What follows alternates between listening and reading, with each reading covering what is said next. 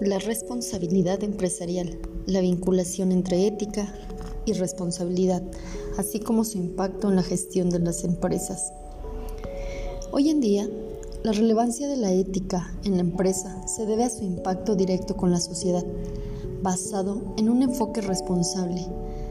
donde los principios éticos estén presentes en todo momento, dando la atención a la dimensión institucional,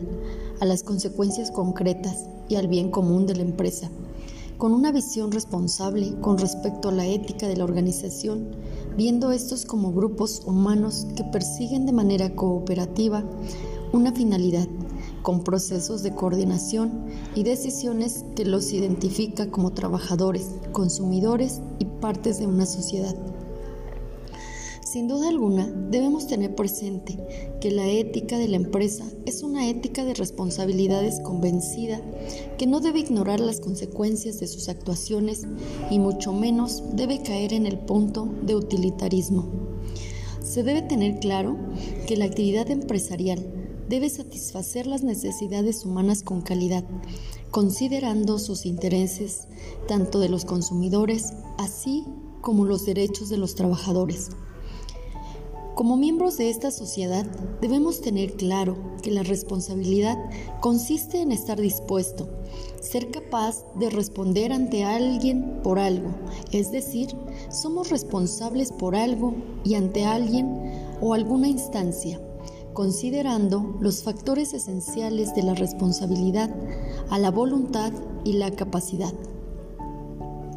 Ser responsable implica tener disposición a hacer cargo de las consecuencias de las acciones y decisiones, con un componente de voluntariedad y capacidad,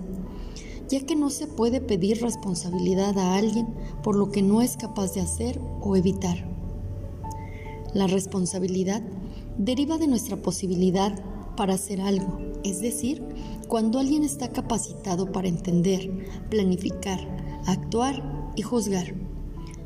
La diferencia entre los deberes es que se imponen y las responsabilidades se asumen, dejando claro que existen diferentes tipos de responsabilidad. Uno es responsabilidad casual, que tiene que ver con las consecuencias de una acción propia. La responsabilidad compartida, refiriéndose a la responsabilidad de alguien por la actuación de otra persona o para conseguir un bien común. Asimismo, se tiene la posibilidad derivada